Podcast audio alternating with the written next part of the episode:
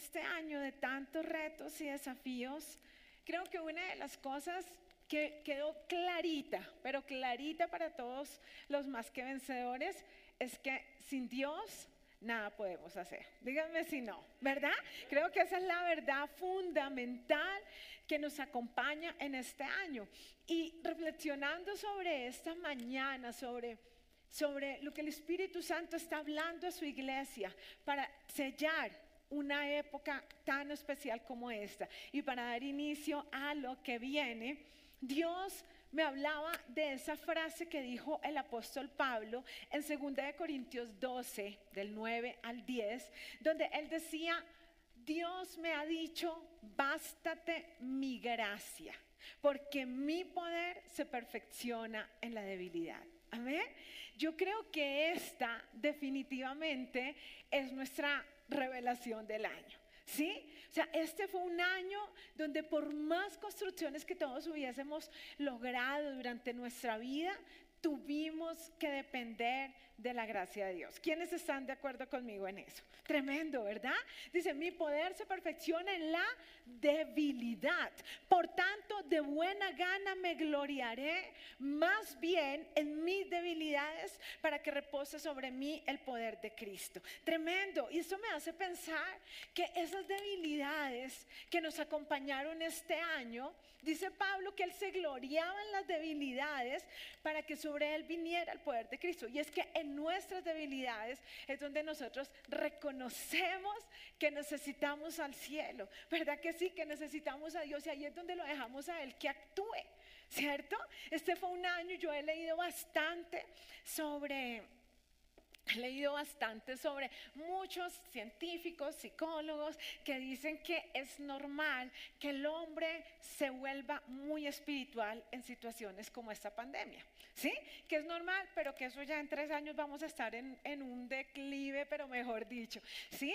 Y yo creo verdaderamente que como decía esta canción tan linda que estoy gozosa que la hayamos tocado por primera vez, las dos, ven y lléname y esto es un avivamiento. Yo creo verdaderamente que eso puede decir un corazón que no ha conocido a Dios, pero un corazón que conoce a Dios, un corazón que con el Señor atraviesa por el valle de la debilidad, es un corazón que cuando toca la gloria y el poder de Dios no puede volver atrás. Amén. Hay cosas que definitivamente no te permiten volver atrás porque es innegable el amor de Dios. ¿Cierto que sí? Es innegable el cuidado del Señor. ¿Quién me puede decir que este año en medio de la debilidad conoció y tocó y palpó de primera mano la fidelidad de Dios, el poder de Dios. Fue tremendo, ¿verdad? Así que qué tal si le damos un aplauso al Rey de Reyes hoy, le decimos Señor.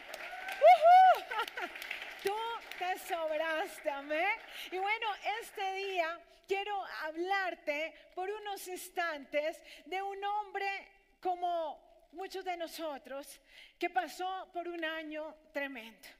Sí, por un año difícil. Y ese hombre es el profeta Isaías. Dice la palabra en Isaías 6 que Isaías está, es un profeta muy joven, ¿sí? Y está teniendo un encargo del cielo, de hablarle a una nación eh, desobediente, de hablarle a una nación eh, que se estaba alejando del Señor porque había puesto su seguridad totalmente en el hombre.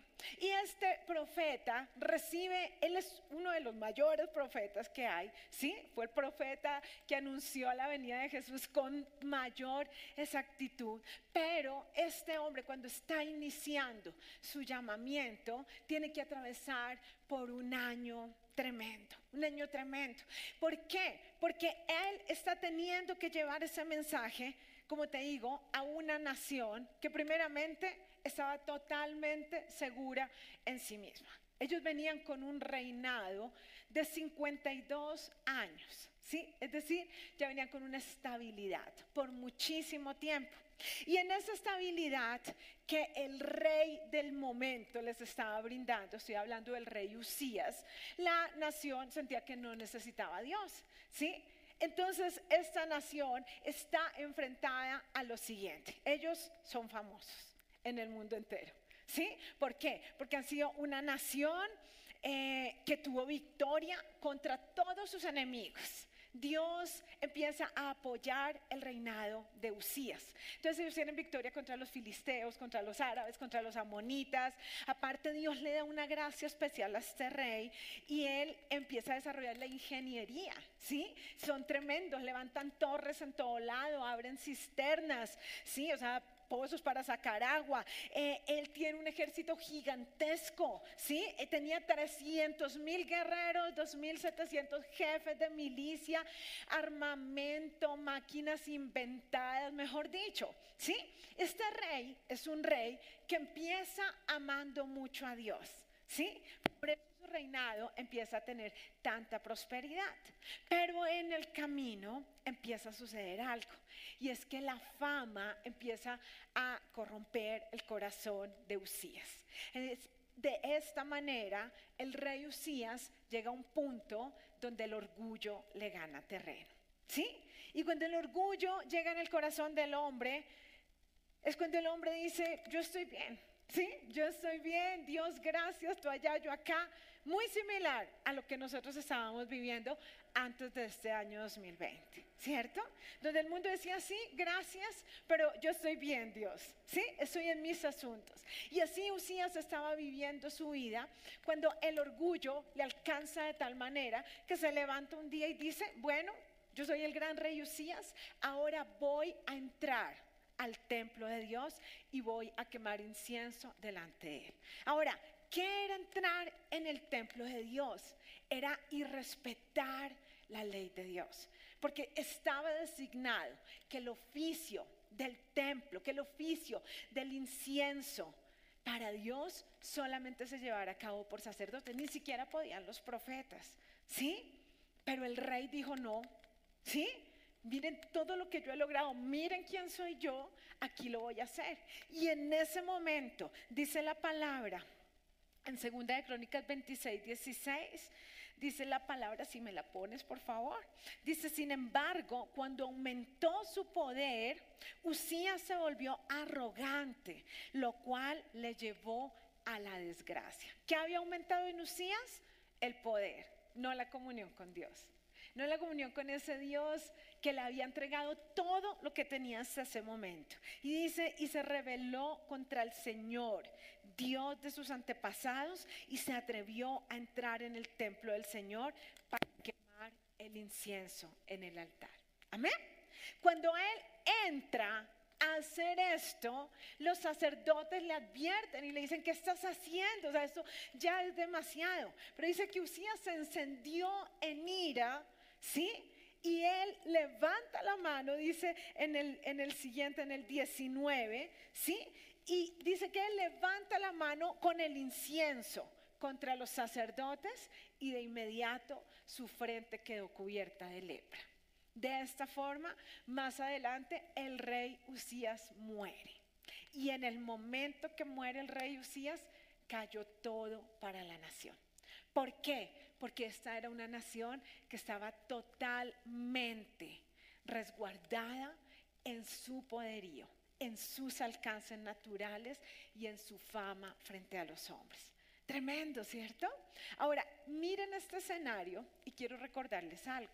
Usías empezó siendo un buen rey, ¿sí? Pero cuando llegó todo esto, ahora Isaías tiene que ir a un pueblo que está en total, total desánimo, total incertidumbre. Ahora, hay un factor adicional acá. Y es que Usías era familiar de Isaías. De hecho, eran amigos. Y de alguna manera, cuando Isaías recibe ese llamado del cielo para ir y empezar a hablar, a, a, exhortar al pueblo de Dios que estaba dándole la espalda al Señor, Isaías al iniciar estaba contando con el respaldo del rey. Y esto era algo muy grande, ¿sí? O sea, bueno, listo. Es como decir, yo voy a venir aquí a Colombia, ¿cierto? Y a mí em, el presidente Duque me está apoyando, ¿sí? Y los medios me apoyan, ¿cierto? Así estaba haciendo para Isaías. Pero a, pesar de todo esto, imagínate un pueblo primero orgulloso y que tú vienes a decirle, hey, están mal, pilas. Y ahora un pueblo que era orgulloso, pero está sin, en ese momento, sin rey, sin saber qué viene, ¿sí? Sin saber qué viene y el profeta sin apoyo alguno. Para Isaías fue totalmente caótica la situación, fue un reto total para él. Pero dice la palabra en Isaías 6 que en el año en el que murió el rey Usías fue el tiempo en el que Isaías vio la gloria del Señor. Amén. Quiero que pienses qué pasaba con Isaías. Isaías estaba en desespero. Isaías decía, Señor, ¿qué puedo hacer? Sí, no veo por ningún lado la, forma en la que pueda llegarle a este pueblo. El mensaje es duro, el pueblo es arrogante, ahora el pueblo está en incertidumbre, todos no sabemos qué va a pasar acá, pero en ese año, el año más difícil para Isaías, él pudo voltear al cielo y vio al Señor. Amén, vio al Señor. Ahora, quiero decirte algo. La forma en la que Isaías vio al Señor no fue una forma cualquiera. Él lo vio de manera personal.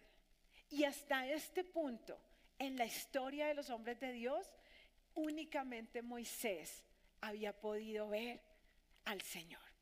Únicamente Moisés.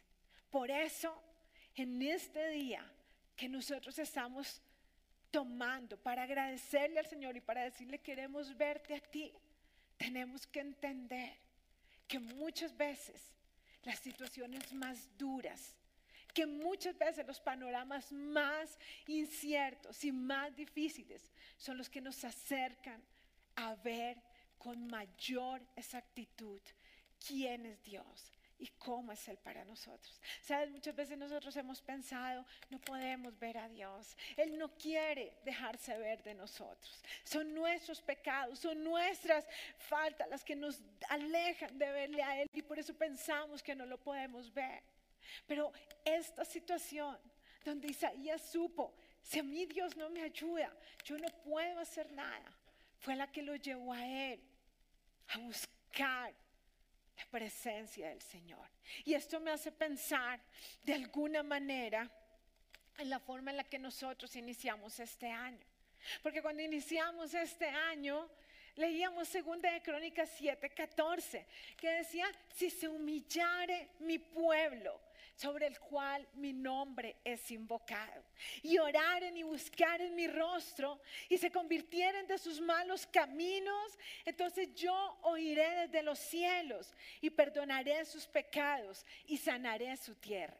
Y por eso cuando nosotros iniciamos este año sin saber verdaderamente qué era lo que nos esperaba, estábamos entrando en esta actitud que tuvo Isaías también, una actitud de humillación. ¿Sí? Una actitud de humillación. Y algo tremendo es que Isaías dice en, más adelante en el 49.4, Isaías dice que llegó a un punto donde él dijo, oiga, yo en vano he trabajado él lo dijo, en vano he trabajado y sin provecho he consumido mis fuerzas. Y seguramente eso pudo haber sido lo que pasó por el corazón de todos nosotros. ¿Sí? Cuando empezamos este año, ahora, más que vencedores empezó todo un poco antes, porque nosotros tuvimos un plus a todo esto que estaba viviendo. Y de esa manera, me están pidiendo que haga un ajuste que el arete está golpeando.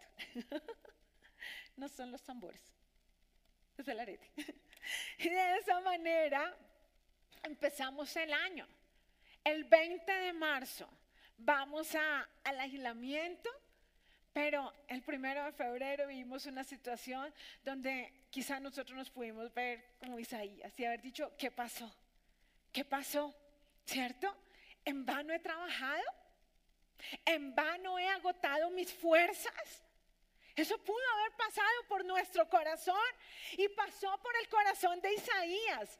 Así que si tú has vivido esto, si tú has sentido esto, yo te digo, no te preocupes. Es normal porque es parte de nuestra naturaleza humana, ¿verdad? Pero lo bueno es que Isaías continúa mirando al cielo. Y ahí está la clave de todo.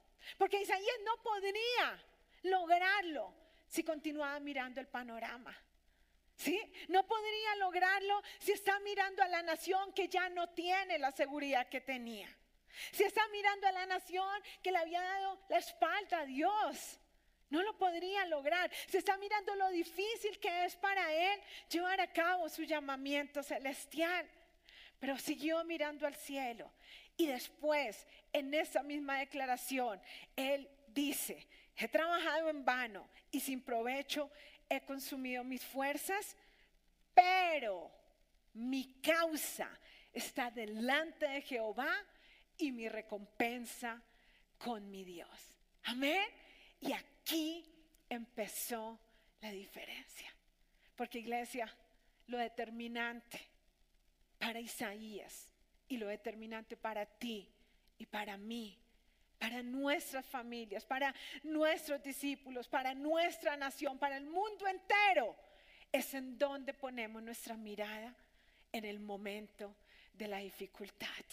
En donde ponemos nuestra mirada. Isaías miró al cielo fijamente. Y por eso allí sale esa canción tan linda que habla de cuando Isaías ve al Señor en su trono. Él está, dice la canción. ¿verdad? Y algo tremendo es que mientras Él está mirando al cielo, Él puede entender tres aspectos fundamentales. El primero, que su confianza no podía provenir de un rey humano, sino que ahora le estaba pudiendo contemplar al rey de reyes. Amén. Cuando él vio a Dios, él lo vio sentado en su trono. Qué revelación tan preciosa. ¿Sabes por qué lo tuvo que ver sentado en el trono?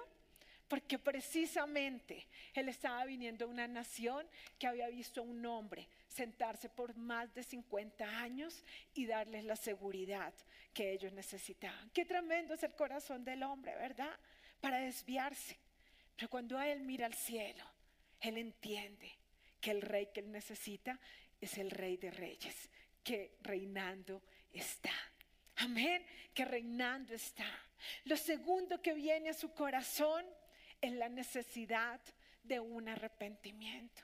Pues dice en Isaías 6:5 que cuando está mirando al cielo, cuando está viendo los seis serafines, cuando está escuchándolos cantar santo es el Señor, entonces en ese momento Isaías dice, ay de mí que soy indigno. Y esta declaración, hijos, es una declaración de arrepentimiento. Es una declaración que yo sé que hemos vivido todos este año. Amén. Pues tuvimos la oportunidad de decirle, Señor, perdónanos, perdónanos por darte la espalda. Perdónanos porque nosotros tenemos ese, deber delante del cielo por nosotros, por nuestros antepasados, por todos nuestros conciudadanos aquí, en nuestra Colombia, en, nuestra, en tu ciudad, en tu país, México, en el mundo entero. Pero hubo esa necesidad. Hubo esa necesidad de Isaías. Por eso era que nosotros oramos. Esa segunda de Crónicas 7:14. Si mi pueblo sobre el cual es invocado mi nombre, orare y se arrepintiere de sus malos caminos. ¿Sabes cuán importante es que haya arrepentimiento en el pueblo de Dios? ¿Cuán importante es? Y por eso cuando Isaías entiende que tiene que arrepentirse, él dice, ay de mí, que indigno soy, porque mis ojos han visto al Señor. Una necesidad de reconocer que nosotros no merecemos tanto. Y vino el tercer aspecto y fue la purificación que era necesaria. Mis amados, para, para ir adelante, en lo que sea que venga, todos nosotros necesitamos reconocer estos tres aspectos. Nuestra mirada en el Rey eterno, en el Rey eterno. Hoy escuchaba a, a John que vino a apoyarnos en la alabanza, una bendición total. Y Johncito les habló a los chicos de la alabanza y les decía, mm, qué lindo, pero lo más importante es dirigir sus corazones hacia Dios. Porque es muy fácil en un músico desviar el corazón. Y yo digo, qué importante que es que todos podamos apuntar la mirada a quien verdaderamente necesita nuestra atención, el Rey de Reyes. Este fue un año donde muchos pudimos desviar nuestra atención. ¿Por qué? Porque muchos tuvimos que ser muy fuertes para ir a traer el sustento a casa. ¿Verdad que sí? Entonces el salir, el tener que ir a mirar cómo, si se cierra esta puerta, se abre esta otra, son oportunidades que vienen todo el tiempo para que desvíes tu mirada. Estoy en esto, estoy en esto otro. Otros tenían que estar mirando muy bien su familia, pues no la habían podido ver por mucho tiempo. Y ahora era confrontar esa realidad. Y de pronto esto también desviaba la mirada. Y otros estaban mirando los diagnósticos o la enfermedad. Todas estas fueron oportunidades para desviarnos de la mirada puesta en Jesús. Pero es necesario volver nuestra mirada a Jesús. Lo segundo, es necesario ese arrepentimiento. Es totalmente necesario que nosotros nos paremos y le digamos, Señor, Señor, cuando yo te veo a ti, tú me muestras a mí el verdadero estado de mi alma. No me dejes, Señor. No me dejes ser eh, como, como aquel que no quiere ver. Porque necesito reconocer cómo estoy contigo. Y cuando mi corazón está hacia anhelo verdadero del cambio, adivina qué, puede venir la purificación que nuestra vida necesita. Solamente Escúchalo iglesia, solamente cuando Isaías dijo, ay de mí y de la vida que he llevado, es que el ángel, el serafín, pudo venir con un carbón encendido y tocar sus labios para purificación. Y hoy te quiero decir, solamente cuando nosotros mirando al rey, caemos en esa actitud de arrepentimiento y le decimos, Señor, ayúdame, ayúdame, porque estoy mal en esto, porque necesito ayuda en esto otro. Solamente cuando reconocemos esa debilidad en nosotros es que el cielo puede enviar la purificación que nuestro corazón necesita. Amén. Esa lucha con la que caminamos, esa lucha con la que batallamos, es cargada en la gloria del Señor. Amén. Y esto vino a Isaías y fue lo que lo habilitó en medio de la situación que fuese para ir adelante y llevarle el mensaje duro porque fue uno de los mensajes más duros que se escuchó durante toda la historia del pueblo de Dios, pero fue también el mensaje que logró encasillar a esta generación en los planes y propósitos que Dios tenía para ellos. Amén. Isaías fue el único que dijo con tanta claridad lo que habría de suceder en el Mesías. ¿Y por qué lo logró?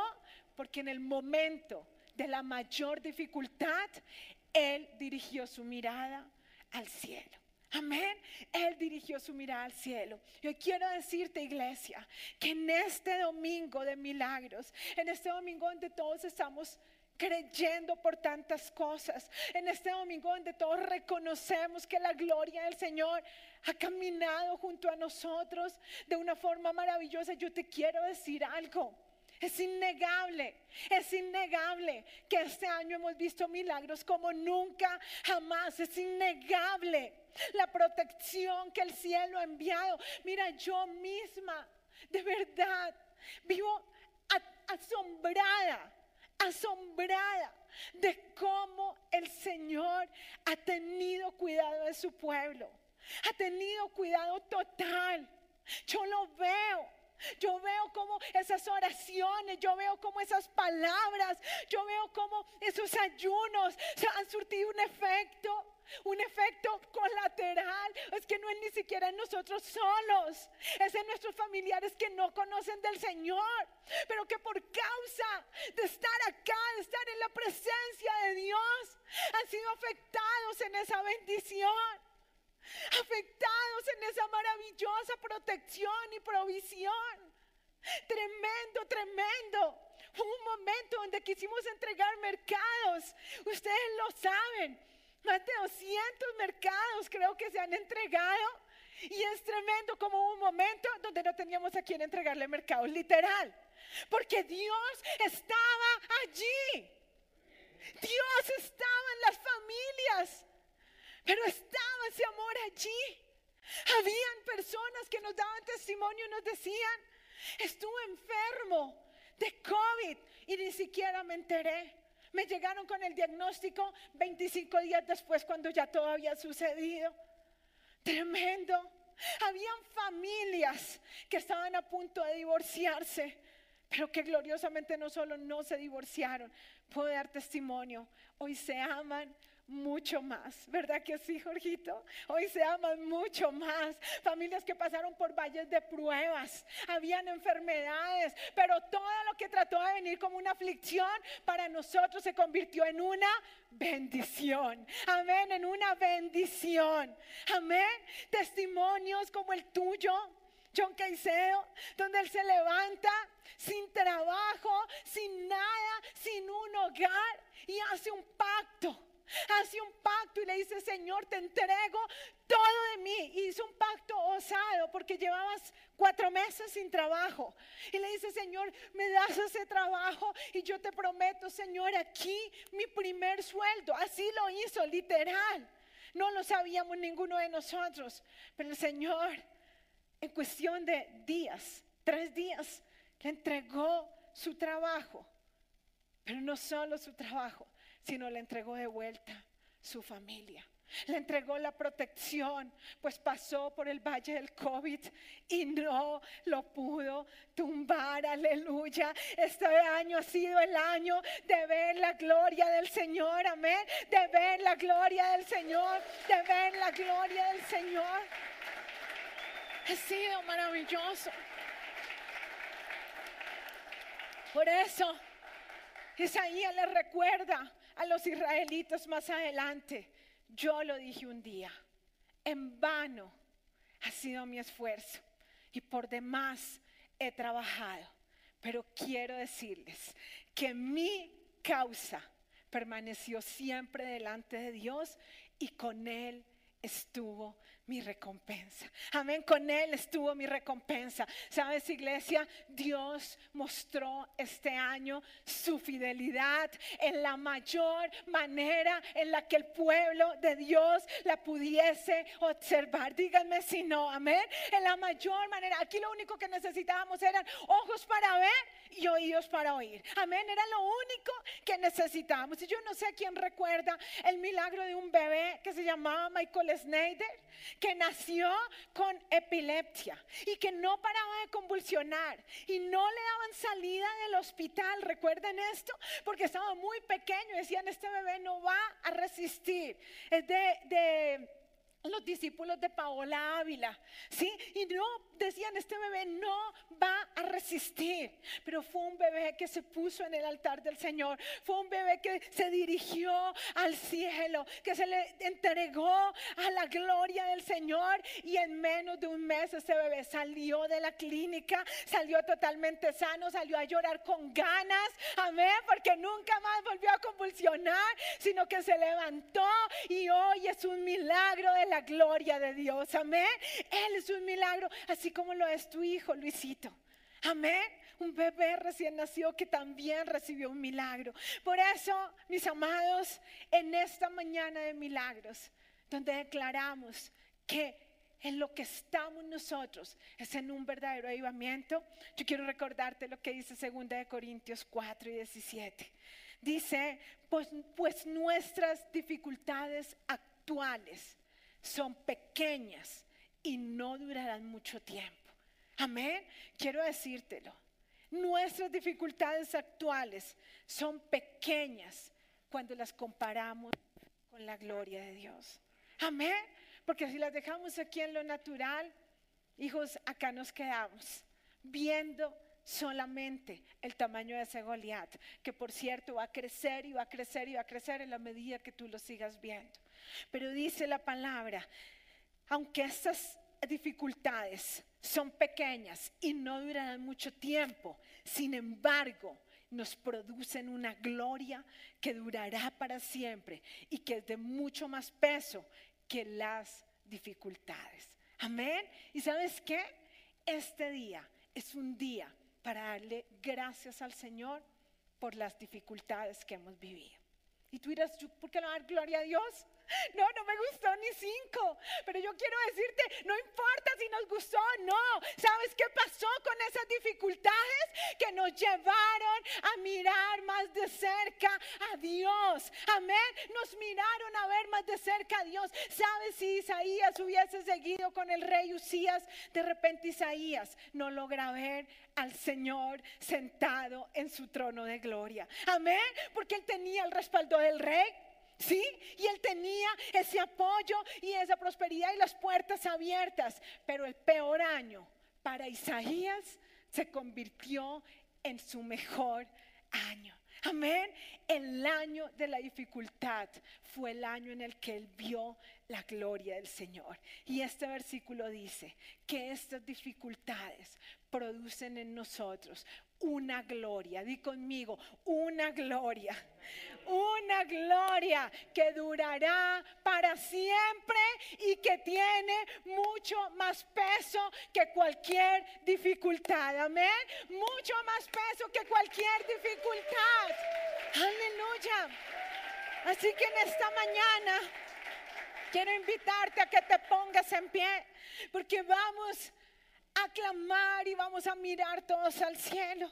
Y sabes, este día es un día para ver milagros. Amén. Este es un día para humillarnos delante del Señor. Este es un día para como Isaías enfocarnos en Él. Amén. Enfocarnos en Él. Y por eso la palabra del Señor decía precisamente, si este pueblo, mi pueblo, se humillare, este pueblo que me dice que me ama, que invoca mi nombre se humillare y orare y buscar en mi rostro y se convirtieran de sus malos caminos, entonces yo, que soy Dios Todopoderoso, voy a oír desde los cielos. Él está atento, hijos. Él está atento empezamos este año orando. Empezamos este año humillándonos delante del Señor. Y en este momento, cinco días de terminar el 2020, ¿cómo no vamos a hacerlo? ¿Sabes? Ahora con mayor entrega. Porque las dificultades son pasajeras. Pero la gloria de Dios es para siempre. Es para siempre. lo que pasó con esas dificultades que nos llevaron a conocer más y más de nuestro gran Rey, de nuestro gran Dios. Por eso hoy, con más profundidad, humillados, reconociendo el verdadero estado de nuestro corazón.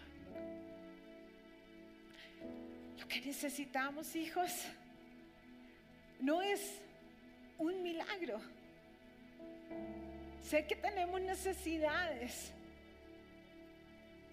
pero no es un milagro. Lo que necesitamos es el milagro. el milagro. El milagro en nosotros. Ese milagro que nos haga decirle al cielo, yo no puedo sin ti. Yo no puedo sin ti. No puedo sin ti. ¿De qué vale?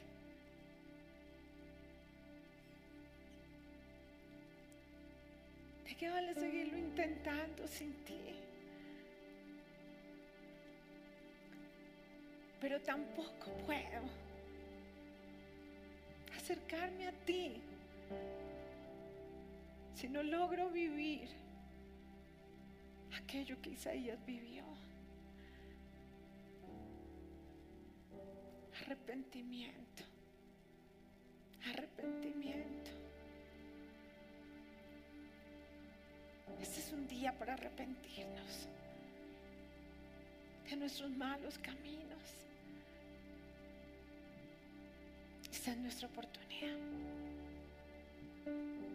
Si se humillara en mi pueblo, sobre el cual es invocado mi nombre, y me buscaren, se arrepintieran de sus malos caminos, se arrepintieran de sus malos caminos, se arrepintieran de sus malos caminos, entonces yo los oiré.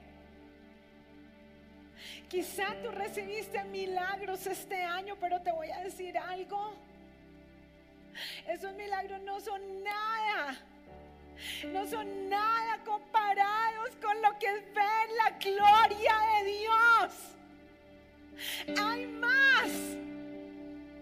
Hay más iglesia. Hay más. Entonces yo vendré los sanaré.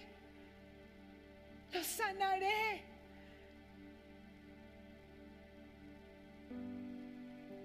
Todo lo que necesitamos está en Él.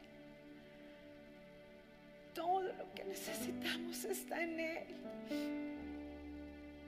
Perdonaré sus pecados y sanaré su tierra.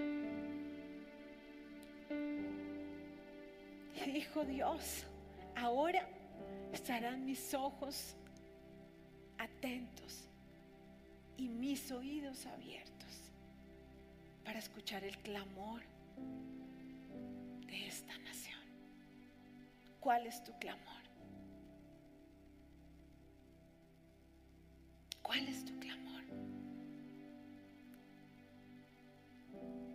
Vamos a clamar esta mañana. Vamos a clamar esta mañana. Porque podamos verlo a Él verdaderamente. Amén. Porque podamos verlo a Él. Cierra tus ojos allí donde estás.